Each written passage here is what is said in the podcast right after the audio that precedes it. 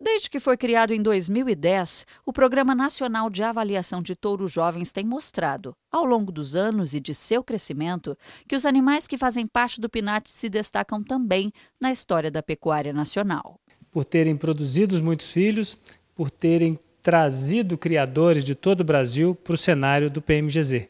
A gente permitiu que 811 rebanhos colaboradores usassem sêmen de 188 touros, que são os até 2021, mas que, quando a gente busca uma pesquisa dentro da BCZ de criadores que utilizaram a genética, utilizaram sêmen desses touros, nós temos mais de 3.200 criadores.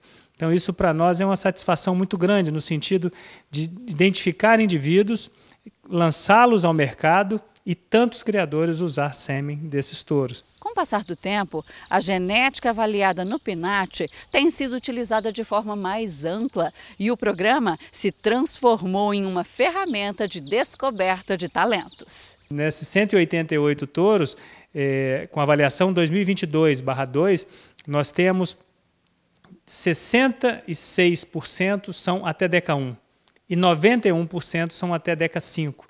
Então, em 13 anos a gente conseguir que essa genética se mantenha positiva nesse alto percentual, mostra que o programa está no caminho certo. Destacam-se nestes 13 anos animais como Sherlock da Matinha, Florim S, Totem RF Quatro Irmãs, touros que são e continuarão sendo referência na história do Pinate total segurança que os touros penate vão contribuir aonde forem usados. E a gente tem a felicidade de ter em 24 estados do Brasil já usado.